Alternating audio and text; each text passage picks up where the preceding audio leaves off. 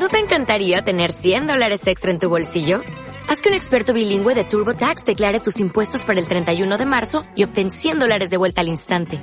Porque no importa cuáles hayan sido tus logros del año pasado, TurboTax hace que cuenten. Obtén 100 dólares de vuelta y tus impuestos con 100% de precisión. Solo con Intuit TurboTax. Debes declarar para el 31 de marzo. Crédito solo aplicable al costo de la presentación federal con TurboTax Full Service. Oferta sujeta a cambios o cancelación en cualquier momento.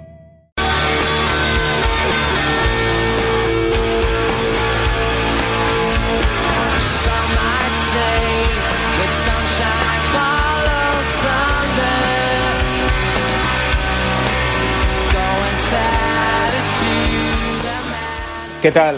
¿Cómo estáis? Bienvenidos a Eleven, soy Borja Pardo.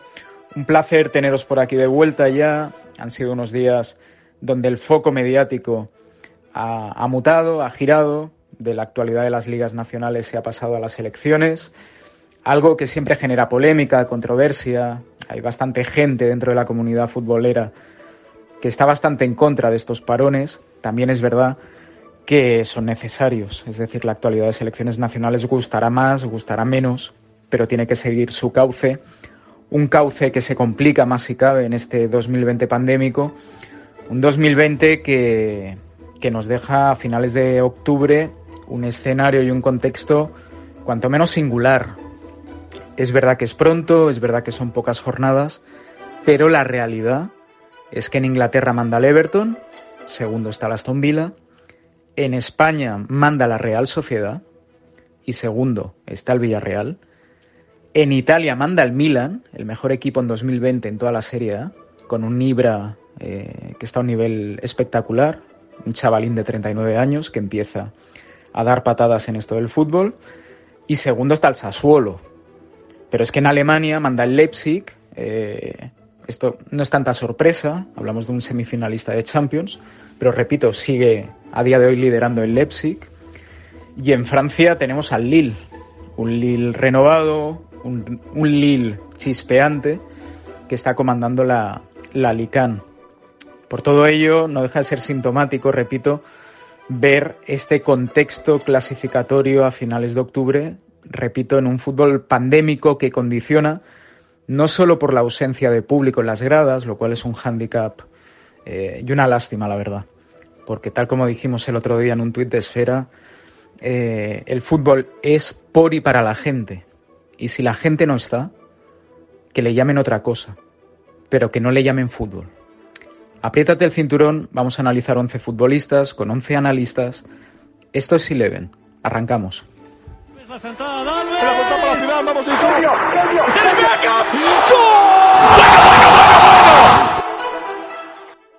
Hay que hablar del Elche. Hay que hablar del Elche. Primer jugador que analizamos, un portero. Vamos a hacerlo en la figura de Edgar Badía, el portero barcelonés que tiene 28 años, si no me equivoco, que ha tenido una carrera singular. Él empieza en 2010 en la cantera del Español, luego pasa al filial del Granada. Eh, en 2015 creo que ficha ya por el Reus, está tres temporadas en el Reus y de ahí pasa al equipo franjiverde, al Elche. Eh, Edgar Badía, para la gente que sigue la segunda división, lleva ya dos, tres temporadas que seguramente es el mejor portero de la categoría. Es un portero singular, no es muy alto, mide unos 79. Tampoco eh, tiene mucha presencia física, no es, por ejemplo, como Asenjo, que debe medir parecido a Badía, unos 79, unos 80, pero es más corpulento. En el caso de Badía no, es finito, repito, no es muy alto, y por eso seguramente llame más la atención, porque es que tiene un nivel de reflejos, de velocidad y de control del espacio que es eh, realmente alucinante. Julio Maldonado, Maldini, sin ir más lejos, eh, está enamorado de Edgar Badía y quería hablar con Marta Fernández, periodista del diario Sport, compañera. Ella es ilicitana, sigue desde hace tiempo la actualidad del Elche, para que nos hable de la figura de Edgar. Marta, ¿qué tal? ¿Cómo estás? Bienvenida a Eleven, un placer tenerte por aquí. ¿Qué tal, Borja? Bueno, lo primero de todo, tengo que decirte que es un placer estar hoy con vosotros en Eleven para hablar del Elche, de fútbol y sobre todo de Edgar Badía, un guardameta que se ha convertido en uno de los jugadores más importantes del Che Club de Fútbol y que está en primera división porque se lo ha ganado por su esfuerzo y porque es un porterazo, así, así lo tengo que decir sinceramente. Eh, Edgar Badía llegó en la temporada 2018-2019 en el mercado invernal a las filas franjiverdes e inmediatamente se hizo con la titularidad. Eh, tengo que destacar y, en rojo para la gente que no lo sepa o que no haya seguido la segunda división, que el guardameta no encajó ningún tanto en ese playoff de ascenso a primera división. No lo hizo ante el Zaragoza y tampoco lo hizo en esa final frenética ante el Girona. Es verdad que mm, en esa vuelta a primera, eh, en la primera jornada, el Elche encajó tres tantos ante la Real Sociedad, pero hay que recordar que el conjunto franjiverde terminó muy tarde la temporada y que los refuerzos han tardado mucho, mucho en llegar. Es más, el Elche completó la plantilla el último día de mercado con seis fichajes, pero lo importante es que ayer domingo ante el Alavés con toda la plantilla al completo, el Elche hizo un partidazo, se vio otra cara y, como no, Edgar Badía fue el protagonista con varias, con varias paradas. Tengo claro que esta temporada en la máxima categoría de la Liga eh, Española, Edgar va a ser uno de los mejores porteros. Creo que, que va a destacar mucho, aunque esté en un, en un equipo recién ascendido. Y bueno, vamos a ver qué pasa, porque obviamente la Liga acaba de comenzar, pero para mí, Borja, eh, tengo que decir que el portero catalán es un porterazo de pies a cabeza y que si algo tengo claro es que el mejor fichaje que ha hecho el Elche ha sido retener a Edgar Badía. Además, hay que decir que el Elche encajó tres tantos ante la Real Sociedad, pero lleva tres partidos sin encajar ningún gol ante Eibar, Huesca y ayer domingo ante la Alaves. Por tanto, vamos a ver cómo se desarrolla la temporada, pero creo y no y creo que no me voy a equivocar que Edgar Badía eh, va a ser el jugador más importante del, del conjunto franjiverde y que se va a hablar muy muy bien de él y va a ser todo bueno. Un saludo Borja, un besito, chao.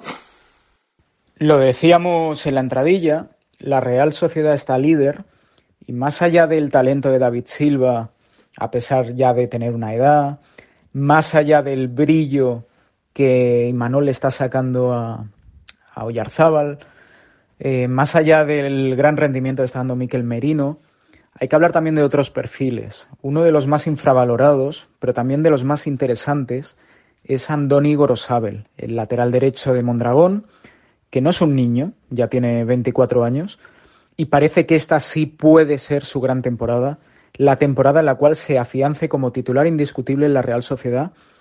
Eh, para hablar de ello quiero acudir otra vez a Beñat Barreto, compañero de Mundo Deportivo de edición Guipúzcoa.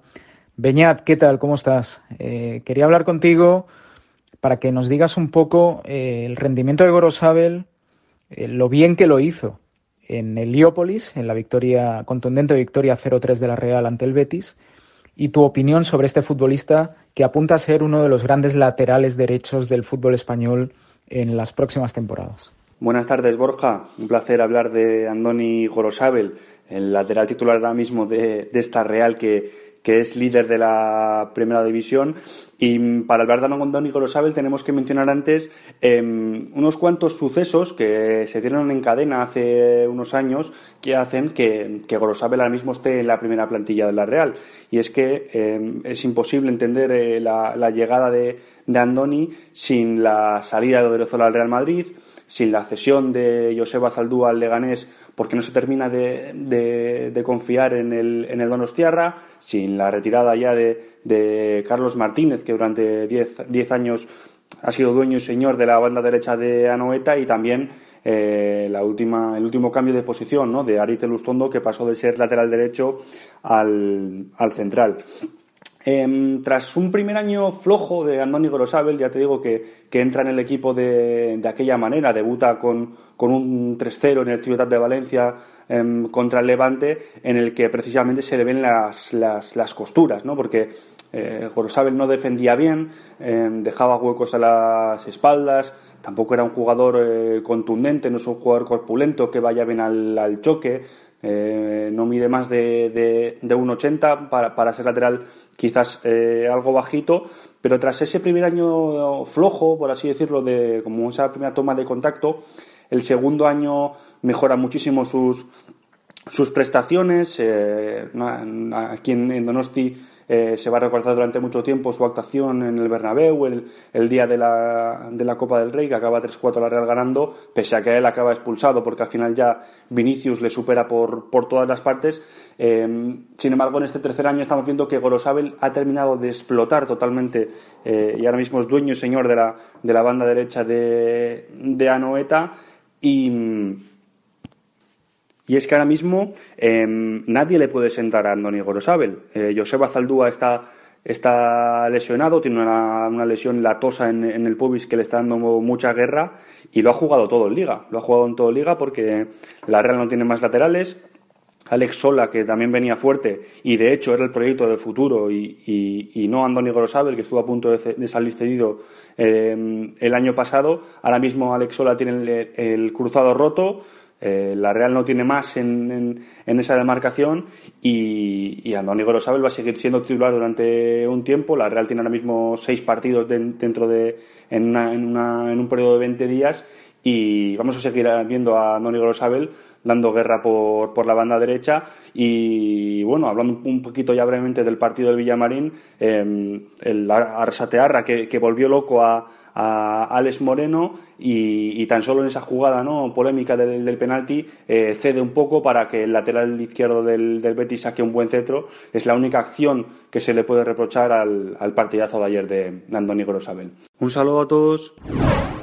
Sin duda, uno de los partidos más destacados de este fin de semana ha sido el, el derby del Mersey.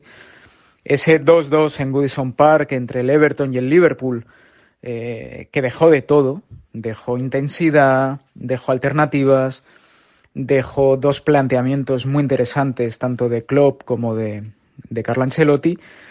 Mm, hubo polémica arbitral, revisiones controvertidas del VAR, lesiones, entradas fuera de tono. Repito, fue un partidazo a todos los niveles.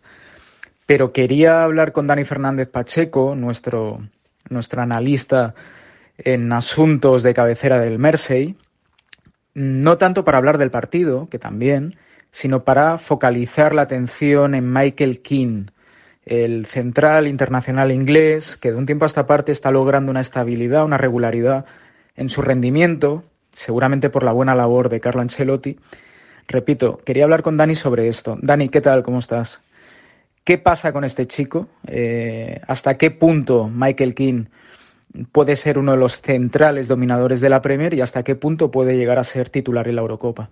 ¿Qué tal, Borja? Cuando pensaba antes del encuentro quién podía ser el mejor jugador, no me, no me llegaba a imaginar que uno de los mejores eh, podía ser Michael King, y no por su, por su nivel este curso, porque ha sido muy bueno, sino porque al final eh, eh, en un Everton Liverpool, en un derby de Merseyside, en un encuentro que, que se juega casi ininterrumpidamente desde el siglo XIX, te imaginas otro tipo de, de de jugador estrella. Eh, y pese a este 2-2 que, que evidencia que, las defensas quizá no estuvieron a su mejor nivel y que hubo jugadores de ataque eh, muy buenos, Michael King eh, no solo marcó un gol, sino que jugó en ese perfil izquierdo de la defensa de, de, cuatro, de central izquierdo, al lado de Jerry Mina y, y, cuajó otro partido escandaloso, ¿no? no solamente por el apartado defensivo en el que estuvo muy seguro, sino porque en salida de balón siempre, siempre tuvo un pase bueno, una buena conducción y que a su lado, como ya decía, eh, está el ciclo tímico Jerry Mina, que cometió un error en uno de los goles, en una asistencia fantástica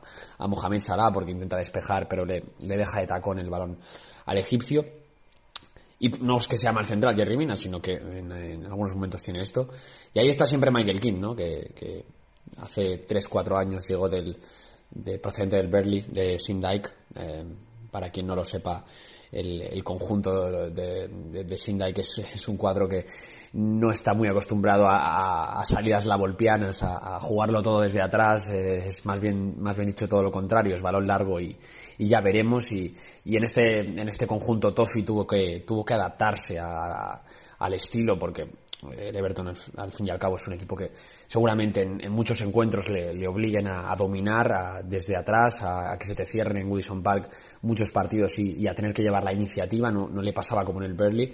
Y eso lo tuvo que ir adaptando poco a poco a su fútbol y hasta, hasta la situación en la que ya por fin, después de, unos años de zozobra, en el que incluso se hablaba de que no iba a renovar, ya ha renovado en el, en el cuadro de, de Liverpool, en el cuadro de Merseyside, eh, ha conseguido, ha conseguido volver a la selección, ha conseguido eh, tener estabilidad. Es cierto que en estos partidos no está jugando, hay, hay centrales muy buenos, pero hay centrales también que, que están teniendo su, su punto de, de, duda, como puede ser Harry Maguire, por ejemplo, que hace, hace un año era el mejor central de Inglaterra, uno de los mejores centrales de Europa, parecía, y, y poco a poco ha ido perdiendo ese hueco por, por motivos extradeportivos o también motivos eh, en el verde.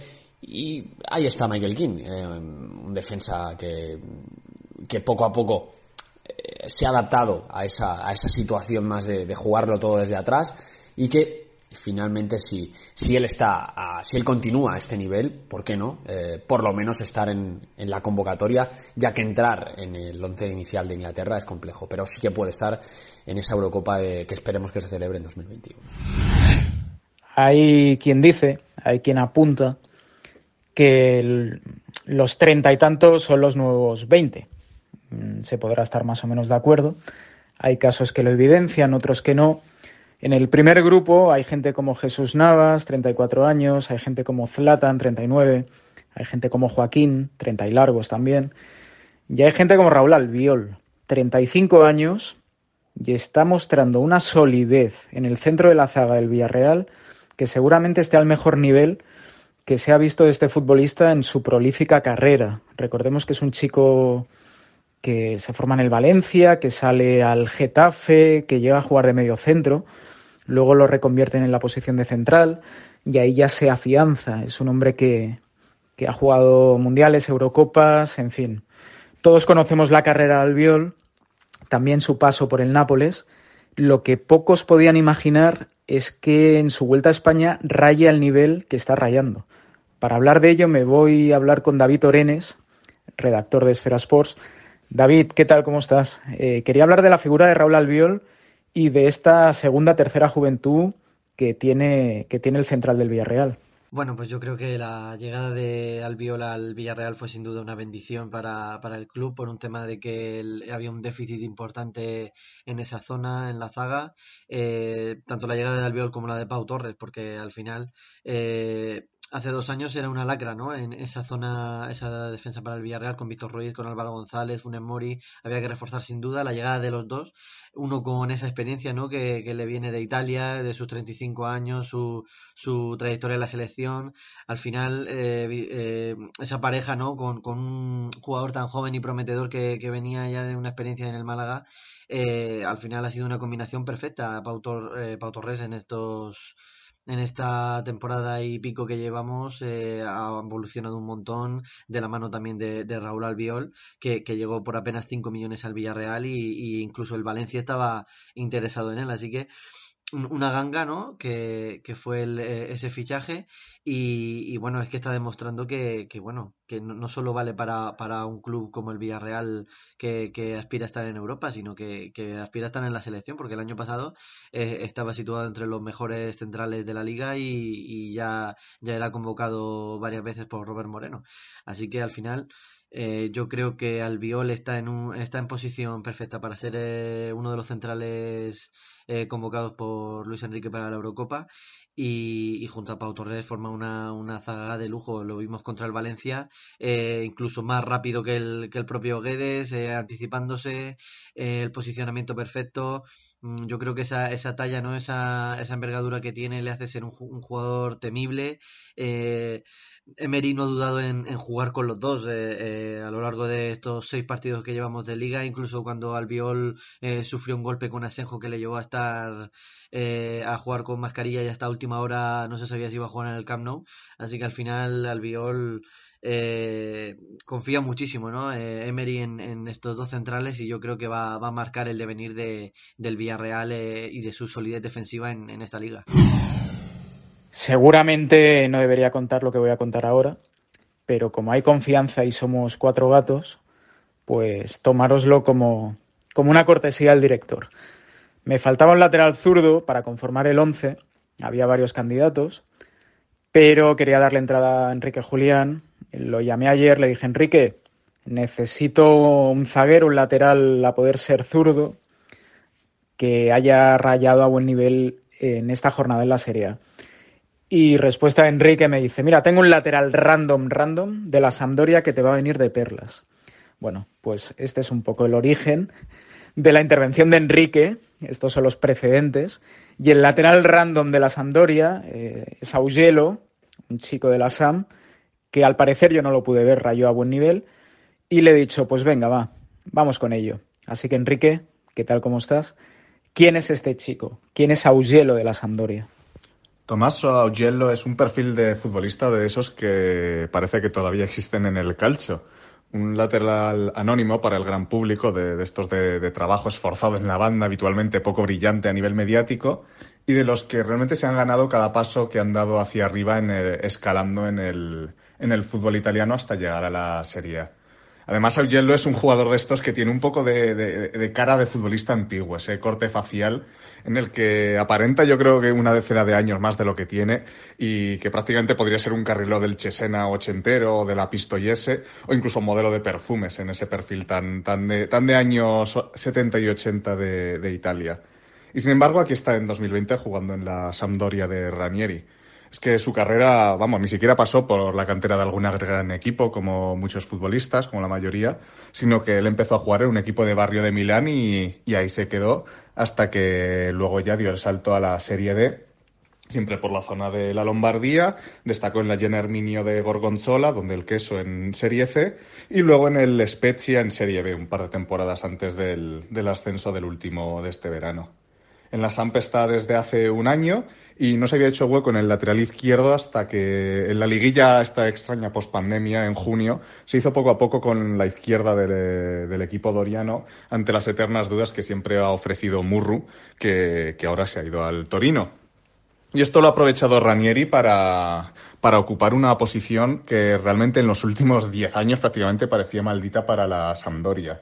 Y Augello está destacando muchísimo en este inicio de temporada titular indiscutible, y realmente su último partido ha sido el de, el de la explosión. Y es que en la sorprendente goleada de la Sampa ante la Lazio, que ganó 3-0, fue el gran protagonista. Anotó un gran gol desde fuera del área tras un córner con la izquierda y además eh, con un magnífico centro a la cabeza de Quagliarella, eh, realmente clásico de, lateral buen centrador y con buena llegada, eh, permitió incluso cumplir un sueño que él tenía, como dijo después, que era poder asistir a un gol del ya veterano Fabio Quagliarella. Así que con la crisis actual existente en los laterales italianos no debería sorprender nada que un perfil realmente sólido y además con proyección en el ataque como Tommaso Augello eh, realmente pueda hacer más carrera de la que se podría esperar de un futbolista de un corte menos, menos mediático de lo que estamos acostumbrados. Una semana más hay que volver a hablar del Granada. Ya se está convirtiendo en un clásico, en un recurrente de este podcast. Y es que el Granada eh, recibía en los Cármenes al Sevilla, un equipo mm, complicadísimo de meterle mano. Le ganó 1-0 y el equipo de Diego Martínez eh, sigue demostrando lo que ya apuntaba la temporada pasada, que es un equipo muy sólido, muy correoso, donde todos los jugadores rayan por encima de sus posibilidades. Hay una mano de entrenador ahí detrás, hay un, hay un trabajo que se está viendo sobre el campo y repito, prueba de ello es eh, la posición del Granada y también el perfil de algunos futbolistas. Vamos a hablar de Ángel Herrera, el mediocentro internacional vinotinto. Y Ángel es un futbolista que empieza jugando en Venezuela. Eh, él da el paso a la, a la Major League Soccer en el New York City, donde llegó con un mediocentro asociativo, sin mucha proyección, con gran toque de balón. Y lo que le ha pasado a Ángel de un tiempo a esta parte es seguramente el camino inverso al que le pasó a Casemiro. Casemiro en Sao Paulo era un media punta, casi diría un fino estilista, con mucho gol, gran disparo, pero ocupaba una posición en el campo mucho más avanzada. Era un centrocampista ofensivo, casi un media punta, repito. Y cuando llega a Madrid, primero en Porto y luego en Madrid, se acaba consolidando como un pivote defensivo, de los mejores a nivel internacional. A Yangel está pasando lo contrario. Él ya desde el año pasado y especialmente en esta temporada ha encontrado que Diego Martínez le da confianza para incorporarse al ataque las veces que crea necesarias. Y eso es porque en el sistema de Diego Martínez saben paliar muy bien eh, el espacio que deja Yangel cuando se incorpora, ya sea con Gonalons o con jugadores de otro perfil. ¿no? Vamos a hablar de Yangel Herrera con Daniel Prat, él es periodista venezolano, él está afincado en España desde hace años, gran amigo. Eh, Dani, ¿qué tal? ¿Cómo estás? Quería que nos hablaras un poco de quién es Yangel Herrera y qué es lo que está haciendo y dónde puede llegar. Hola Borja, muchísimas gracias por invitarme a participar en Eleven y para mí es un gusto poder hablar también de Yángel Herrera, que es un chico, un chico venezolano que nació en La Guaira. Es una ciudad muy cerca de Caracas, una ciudad mucho más beisbolera que otra cosa. Pero desde muy pequeño se mudó al estado Monagas, que es una zona mucho más futbolera, y ahí comenzó a jugar en la Escuela Mejías. La Escuela Mejías tiene, tiene muchísima reputación en Venezuela por, por ser el origen de muchísimos futbolistas que han llegado a la selección nacional, pero sobre todo quizás la pueden conocer aquí porque fue parte de la formación de Radamel Falcao cuando su padre jugaba en el Monaga y Radamel comenzaba a dar eh, esos primeros pasos en, su formación como futbolista. Eh, con 15 años es convocado al Suramericano Sub-15, juega, anota dos goles, con 17 ya Ángel eh, ya era figura del Monagas que jugaba segunda división, anotó dos goles el, día que el equipo sube a primera división, uno de ellos de penal, en esa temporada incluso llega a jugar como, como volante por, por la banda derecha. Un año más tarde ficha con el Atlético Venezuela, que era un equipo de primera división, y, ya, era, ya era una de las figuras, jugaba todos los partidos, todos los minutos, y, Rafael Dudamel comienza a convocarlo a la selección nacional, lo convoca primero para unos amistosos, luego para la Copa América Centenario, no llega a debutar y lo hace es a final de año en un partido eliminatoria contra Brasil, eh, en Mérida. Eh, en 2017, comenzando el año, ficha con el, Manchester City y lo cede a otro grupo, a otro club del grupo que es el New York City Football Club. Eh, ahí también comienza a jugar y tiene muchísimo roce porque juega eh, con Pirlo, con, con, David Villa, con quien hace amistad. Y ese año ya había, fue convocado para el, para el Sudamericano y el Mundial Sub-20, que Venezuela queda subcampeón del mundo por primera vez en su historia y Ángel era el capitán de ese equipo y, el año siguiente, con, con 20 años, llega eh, al Huesca cedido para jugar eh, ese final temporal en el que el Huesca estaba jugándose el, el, no bajar a segunda división. Eh, quienes lo conocían sabían que Yángel detrás tenía un bagaje con muchísima jerarquía, muchísima experiencia. Y, y, por eso nos sorprende que hoy, después del Huesca, haya llegado al Granada y haya tenido estas dos últimas temporadas que, que ha tenido tan, tan buenas. Eh, es el único futbolista venezolano que ha anotado gol en la sub-15, sub-17, sub-20 y selección de mayores. Y hoy por hoy es una de las grandes esperanzas de, la selección de Venezuela por, por, todo lo que ha hecho en su corta carrera, por la, capacidad mental, la capacidad física, la capacidad técnica que tiene. Y, creo que es un futbolista que ha hecho mucho y que es capaz de, todavía de crecer muchísimo más, sobre todo por, por los atributos que tiene y la polivalencia y la capacidad eh, o la mentalidad que tiene como, como futbolista. Obviamente, en este Eleven hay que hablar del Cádiz, porque lo que cosechó el Cádiz este fin de semana son palabras mayores. El Cádiz es verdad que lleva 14 temporadas sin pisar primera división, pero es uno de los clubes históricos de nuestro fútbol. Si bien es cierto, el equipo gaditano jamás, jamás había logrado una victoria en el feudo del Real Madrid. Y es verdad que esta victoria no se cosecha en el Santiago Bernabéu, se cosecha en Valdebebas y en un escenario pandémico, pero eso no le quita ni un ápice de valor a la victoria del equipo amarillo. Eh, hubo muchos protagonistas, el Choco Lozano, Álvaro Negredo, el capitán José Mari, Salvi, pero nos vamos a quedar con Alex Fernández, que por cierto jugaba el otro día ante su hermano, Nacho uno en el Madrid, el otro en el Cádiz. Alex Fernández, eh, producto de la fábrica, canterano del Real Madrid, que ha tenido que buscarse la vida en el Español, en el Cádiz, en varios clubes, y ahora le llega la oportunidad de brillar y liderar a un equipo en primera división como es el gaditano. Para este análisis acudimos a Madrid, vamos a hablar con Alberto López Frao. Eh, Alberto, ¿qué tal? ¿Cómo estás? Háblanos de Alex. ¿qué nos puedes decir de un futbolista que está llamado, repito, a liderar a un equipo que Álvaro Cervera lo tiene ahí arriba para sorpresa de propios y extraños?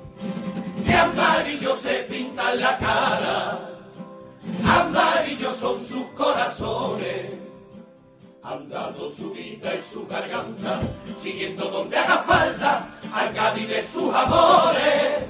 Cádiz logró un triunfo coral el pasado sábado en el Di Stéfano ante el Real Madrid una victoria muy trabajada, eh, con una primera parte extraordinaria, y no es una sorpresa este buen arranque del Cádiz de Álvaro Cervera. Álvaro lleva ya varios años entrenando en la tacita de plata, el Cádiz es un equipo hecho a sí mismo, eh, que le ha costado mucho, Álvaro Cervera ascendió al equipo de segunda B a segunda A y después con mucho trabajo ha conseguido devolverlo a primera división.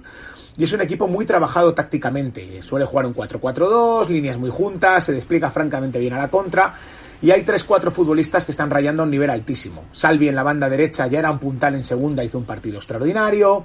José Mari en el doble pivote le aporta una experiencia y una solidez al equipo tremenda.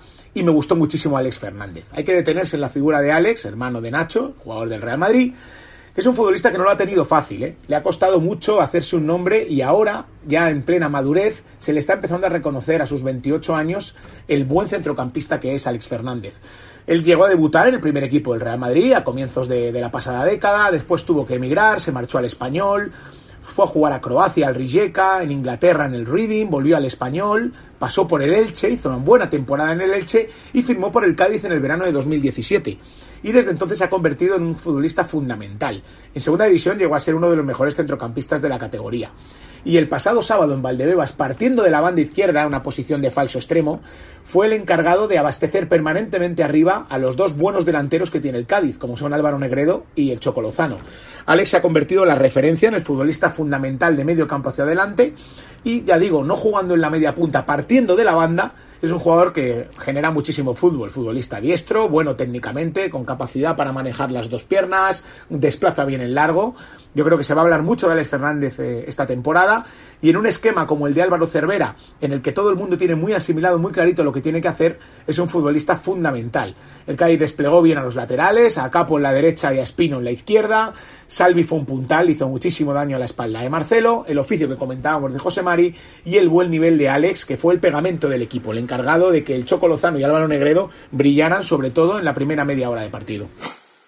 Vamos ahora hasta Alemania, vamos a ir hasta Leipzig. Eh, donde tenemos al, Red Bull líder de la Bundesliga. Lo decíamos en la entrada del programa, tal vez no sea tan meritorio porque a este equipo ya se le ve venir desde hace meses, tienen una plantilla competitiva, tienen mucho dinero con un gran partner como es el de la bebida energética por detrás que sustenta a este proyecto, ambicioso proyecto, en el cual está dirigiendo Nagelsmann con, continuo y saber hacer, pero no deja de ser meritorio tener al Leipzig líder cuando hay un gigante como el Bayern de Múnich y un equipo que está un poco buscando una fórmula para volver a reinar, que es el Dortmund, que parece que aún le va a costar un poco, pero que por potencial y plantilla debería estar también arriba. Lo cierto es que en este Leipzig eh, hay un futbolista que ha crecido de manera exponencial en los últimos meses. El año pasado ya apuntaba maneras y este año está tomando la manija del equipo. Hablamos de Dani Olmo, el internacional español, quien llegara el año pasado del Dinamo de Zagreb, una liga que se le quedaba claramente corta.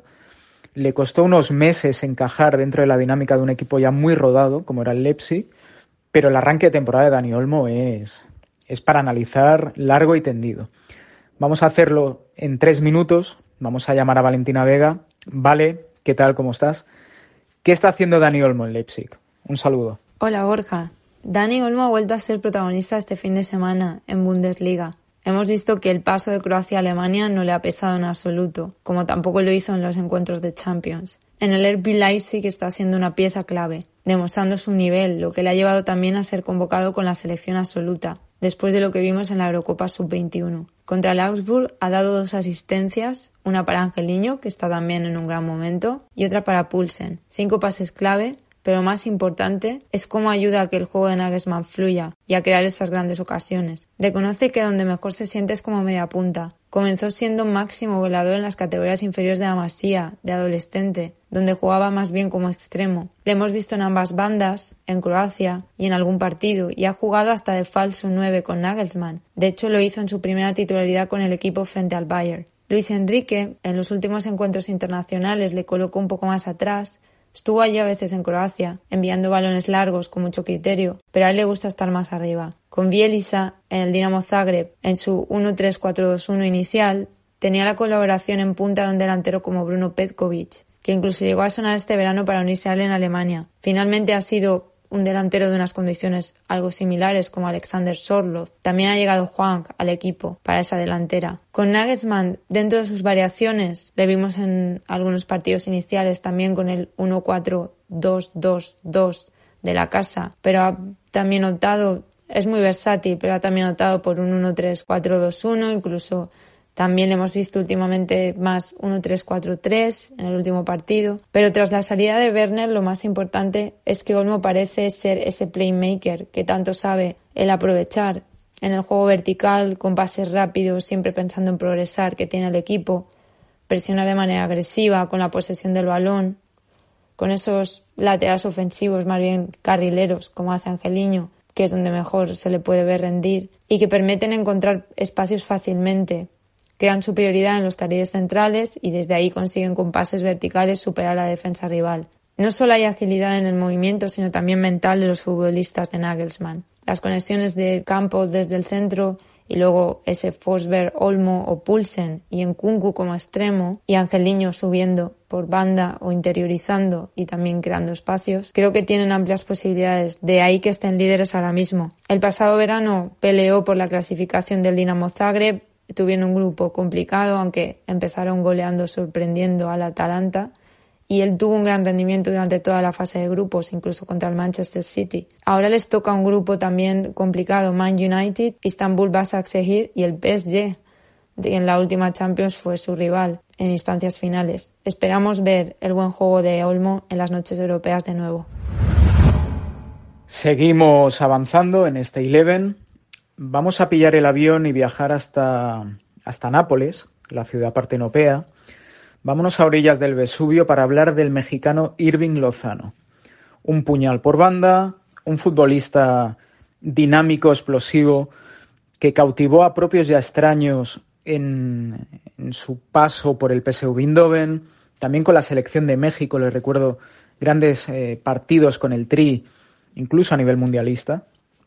Pero también es verdad que desde que fichó por el Napoli, este futbolista nunca había tenido regularidad, continuidad en su fútbol. Eh, también es verdad que Gatuso mm, le ha costado poderle dar titularidades y entrada de un modo regular. Pero lo cierto es que esta temporada Irving Lozano está siendo de lo más destacado del Napoli. Para hablar de ello vamos a ir hasta México de F, para hablar con Pepe del Bosque, periodista, compañero que además está enhorabuena porque Pepe acaba de inaugurar un proyecto personal que tiene una pintaza espectacular. Se llama Editorial Puscas.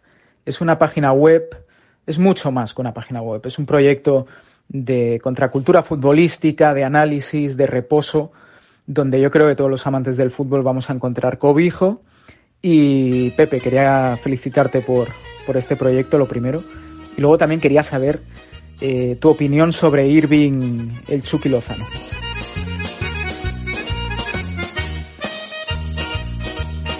¿Qué tal? ¿Cómo están amigos de Eleven? Me da mucho gusto saludarlos. Irving el Chucky Lozano, segundo doblete esta temporada en la Serie A, y la verdad es que está encajando de maravilla.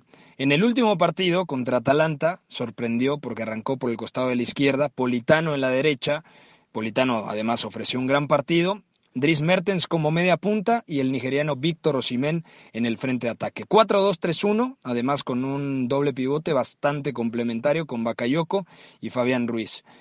No creo que haya sido el mejor del partido el Chucky Lozano, porque Osimhen es un delantero que te permite muchas cosas, inteligente recibiendo el juego directo, puede ir al espacio, también sabe ofrecer apoyos, tiene sensibilidad y es muy joven y tiene margen de mejora. Y además libera a Dries Mertens. Creo que lo que más define la, el ataque del conjunto dirigido por Gennaro Gattuso es la complementariedad. ¿Y a qué me refiero con esto?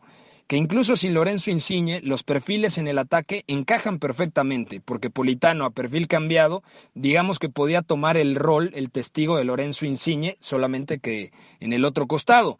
Y el Chucky Lozano es un extremo mucho más enfocado en la finalización que en la elaboración. Y esto lo hemos visto desde su paso por el PSV Eindhoven, donde evolucionó muchísimo.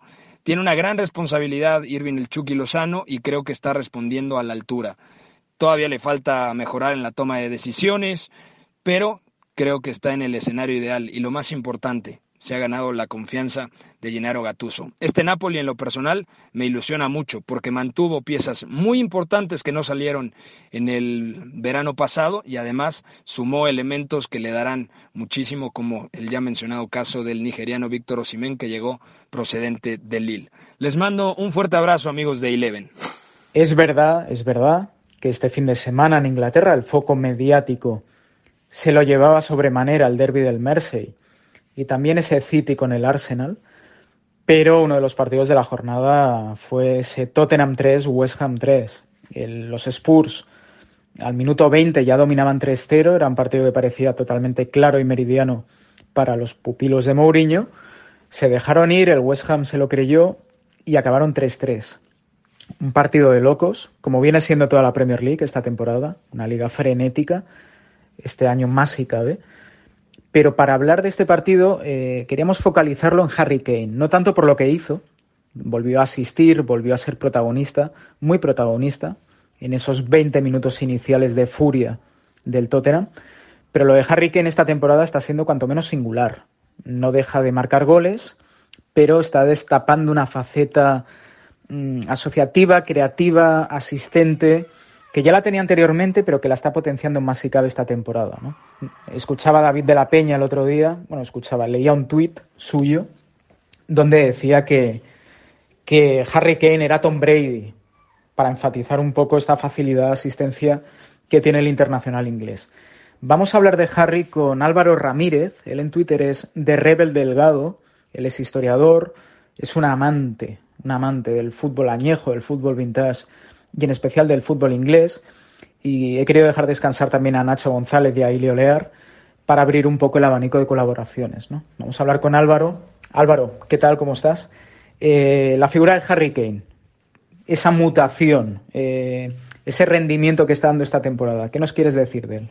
Uno de los nombres propios de este arranque de la Premier League es el de un viejo conocido, es Harry Kane del que no debería sorprendernos demasiado su efectividad de cara a puerta, ya que estamos hablando de uno de los grandes killers de los últimos años, aunque sí que es cierto que esta temporada está dejando bastante clara su mejora en eh, la faceta asociativa, algo que desde luego va a agradecer mucho el Tottenham, esperamos que agradezca mucho el Tottenham, que no es que haya arrancado el curso de una manera muy brillante, puesto que solo suma dos victorias, la gran victoria contra el Manchester United y la victoria contra el eh, Southampton.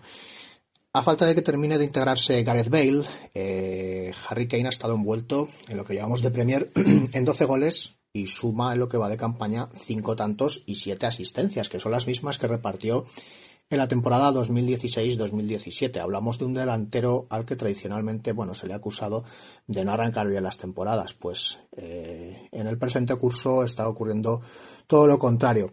Em, su faceta asociativa es una parcela que está aprovechando como nadie Heung-Min que se está beneficiando del ojo clínico de Kane, a la hora del pase, como pudimos ver en el primer gol contra el West Ham y en unos primeros 20 minutos de partido muy solventes del conjunto de Mourinho, aunque bueno, el, el encuentro acabó como acabó.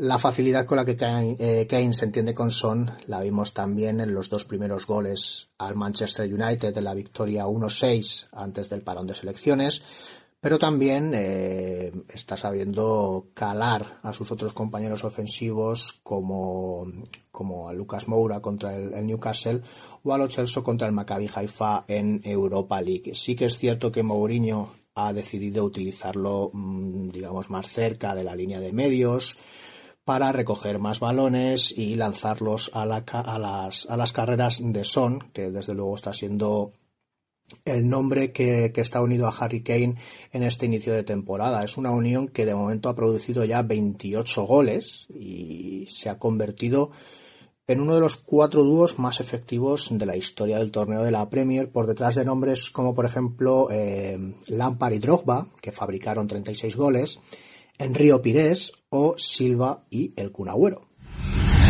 Y como no podía ser de otra manera, Vamos a hablar del gran protagonista para mí de la jornada, Zlatan Ibrahimovic. Se ha dicho mucho, se ha escrito todavía más. Llevamos 20 años viendo genialidades de todo tipo, salidas de tono, un ego tan grande como su espalda, pero hablamos de un futbolista diferencial. Tiene 39 años y lo cierto es que está a un nivel pues como cuando brillaba en el Ajax, en la Juve, eh, cuando dejó destellos en el Barça, cuando maravilló en el Inter, cuando maravilló en su anterior etapa en el Milan, está a ese nivel. El DNI para él es un, es un elemento de adorno, él está con una confianza en sí mismo. Es verdad que hay mucho postureo, hay mucho marketing, pero también es verdad que este chico no tiene abuela, o sea, él se quiere, él se valora pero eso está muy bien, pero si el resto del mundo no te acompaña, pues ahí cojea, ¿no? Y lo cierto es que el mundo está maravillado por el rendimiento de Zlatan. Para hablar del sueco, vamos a, vamos a hablar con Joel Sierra, analista de cabecera también en temas de calcio, para que nos explique cuáles pueden ser un poco las razones que justifican este rendimiento espectacular de Ibrahimovic ¿Qué le está pasando a este Milan, que es el mejor club de Italia en 2020? ¿Y dónde está el techo de alguien que, repito, tiene 39 años? Joel, ¿qué tal? ¿Cómo estás? Hola Borja, ¿cómo estás? Pues sí, a sus 39 años y después de haber sido baja por el dichoso coronavirus, el señor Zlatan Ibrahimovic sigue siendo el rey de Milán. O el dios, porque lo de rey él mismo ha decidido que ya se le antoja corto y aprovechó así para lanzar un darrito envenenado a Lukaku tras ganarle la partida en el derby de la Madonina, después de que el belga se hubiese autoproclamado el rey de la ciudad en redes sociales el año pasado. Se la tenía guardada el bueno de Ibra. Un derby milanese que, por cierto, hacía 10 años que los rossoneri no se llevaban como visitantes, precisamente con un gol de Zlatan.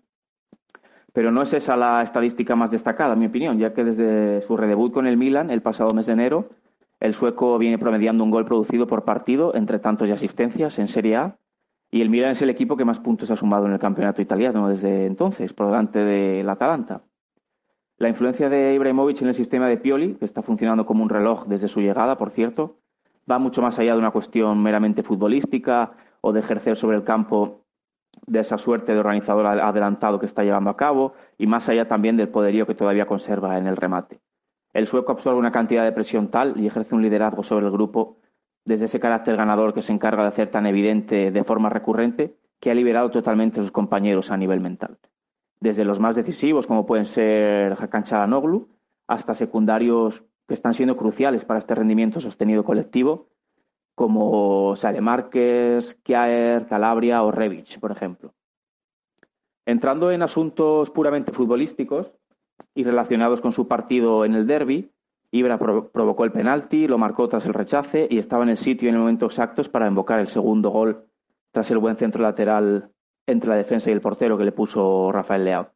Así que solo con eso su partido ya resultó inmaculado y decisivo, por supuesto. Es cierto que ya no tiene la potencia de antaño, la autosuficiencia genial para sacarse goles de la chistera, pero se, impuso por completo a, defensas como Debray o Kolarov experimentadísimos y lo hizo como en sus mejores días, desde su superioridad física en el cuerpo a cuerpo, por alto, atrayendo muchas atenciones sobre su figura y poniendo así de cara con mucha ventaja a Charanoglu, a Kessie, a Sale Márquez o a Castillejo desde la segunda línea, con esas recepciones de espalda. Una acción esta junto a la presencia aérea en el área, el remate al primer toque en zonas de gol, en la que Zlatan sigue siendo un jugador totalmente dominante y al que Pioli también utiliza mucho, por ejemplo, para hacer llegar lanzado a Teo a los últimos 30 metros del campo, sorprender por pura velocidad y dotar así de más colmillos si cabe a esta propuesta vertical y de transiciones que también ha cuajado en este Milan. La proyección del Milan de Pioli y de Ibra, obviamente, porque el equipo también es de él, en este 2020 pues es para ser muy, muy optimista. El Milan está siendo un equipo muy poderoso cuando puede imponer sus ritmos altos, cuando puede jugar a ese ida y vuelta y a ese fútbol de robo y transiciones cortas o largas, como pudo comprobar el Inter en sus propias carnes. Yo personalmente creo que pueden faltar algunos elementos a lo largo de la temporada, algunos recursos extra para dominar partidos ante bloques muy bajos, que le exijan ataques posicionales un poco más elaborados, para poder luchar así por el Scudetto a 38 jornadas. Pero lo que está claro es que Ibrahimovic le ha dado sentido a la propuesta de Pioli y le permite atacar de forma muy sencilla y efectiva desde los primeros metros cuando las cosas se complican ante presiones elevadas y le otorga una pegada a la que ninguno de los nueve que han pasado por el Milan desde que él se fue a París en su momento se ha acercado. Y con él, pues, ¿por qué no soñar con volver a tocar metal tanto tiempo después para la tifosería rosonera?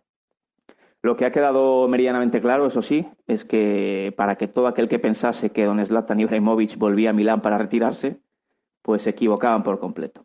Eh, Zlatan volvía para ser nuevamente el rey de Milán, o el dios, como él prefiere decir, en un alarde de humildad, y para devolverle al club al menos parte de su grandeza desde la suya propia. Y hasta ahora, pues se está cumpliendo con creces.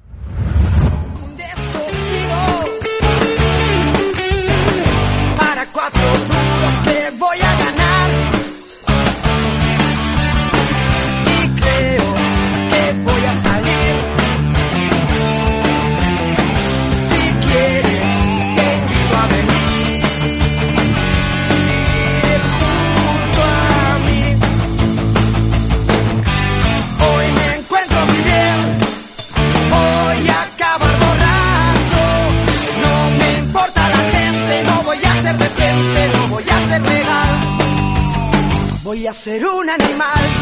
Como entrenador de este Eleven, de esta, de esta jornada, eh, he decidido quedarme con Imanol Alguacil. Los motivos mm, bastan y sobran.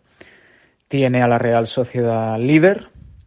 Eh, el año pasado ya cuajó una fantástica temporada donde el equipo llegó a la final de Copa del Rey. Por cierto, una final de Copa que todavía está pendiente de jugarse recuerdo, ante el Athletic Club de Bilbao.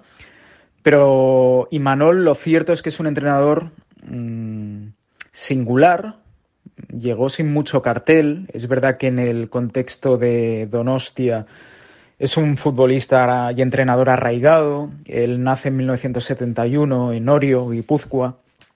Ingresa muy joven en, en las categorías inferiores de la Real. Debuta con el primer equipo a principios de los 90 está unas 7-8 temporadas jugando en el primer equipo de la Real Sociedad, como lateral derecho, esporádicamente también como central, y luego ficha por el Villarreal en el 98 y juega dos temporadas allí en el, en el submarino amarillo. Luego ya iría, acabaría su carrera en el Cartagonova, en el Jaén, en el Burgos y se retira en 2002-2003. Él como entrenador empieza en el, en el filial, eh, en el equipo Churi Urdin, lo hace francamente bien y aprovecha unas dudas en el seno de la directiva de la Real sobre quién puede ser el entrenador para encauzar un nuevo proyecto, apuestan por él, una apuesta arriesgada, porque su única experiencia como entrenador se circunscribía al, repito, al equipo canterano, al segundo equipo de la Real, pero lo cierto es que los resultados están ahí. No solo juega bien, no solo está apostando por gente joven y por canteranos que están dando un nivel espectacular, Gorosabel, Guevara, Barrenechea, Zubimundi, está potenciando a Oyarzábal dándole libertad y es el alma y señor de este equipo. Ahora le llega David Silva y lo sabe encajar paulatinamente a pesar de la edad. Saca el brillo y el talento de Alexandre Isaac, vuelve a recuperar a William José. Repito, hay miles, miles de virtudes de un entrenador que tiene 49 años y que está llamado a, consolidarse, a afianzarse en el banquillo Churi Urdin durante muchas, muchas temporadas. Es verdad que el fútbol es volátil y puede que el año que viene esté fuera, porque el fútbol es así. Hoy estás arriba, mañana estás eh, a los pies de los caballos, ¿no? Pero repito, la Real Sociedad a día de hoy es líder. Yo no sé si pasará como hace 10 años que puede pelear el campeonato a un Real Madrid o a un Barcelona seguramente no tiene pinta, pero al menos a día de hoy la Real está arriba e Imanol Alguacil se merece ser el entrenador de este 11 11 Así que Imanol, felicidades. Pues esto ha sido básicamente todo. Ha sido un placer, como cada lunes. Agradecer nuevamente, y no me cansaré de decirlo, a toda la gente, sean 10, 20, 100, 500, 1000, que pierde una hora de su vida en escuchar a, a 11 locos divagando sobre diferentes futbolistas, lo cual eh, para mí es un orgullo y un honor saber que hay alguien al otro lado, ¿no? más allá de la cantidad de gente que lo escuche. Repito, esto ha sido el Eleven de esta semana. Eh, la semana que viene volveremos, el lunes a la misma hora.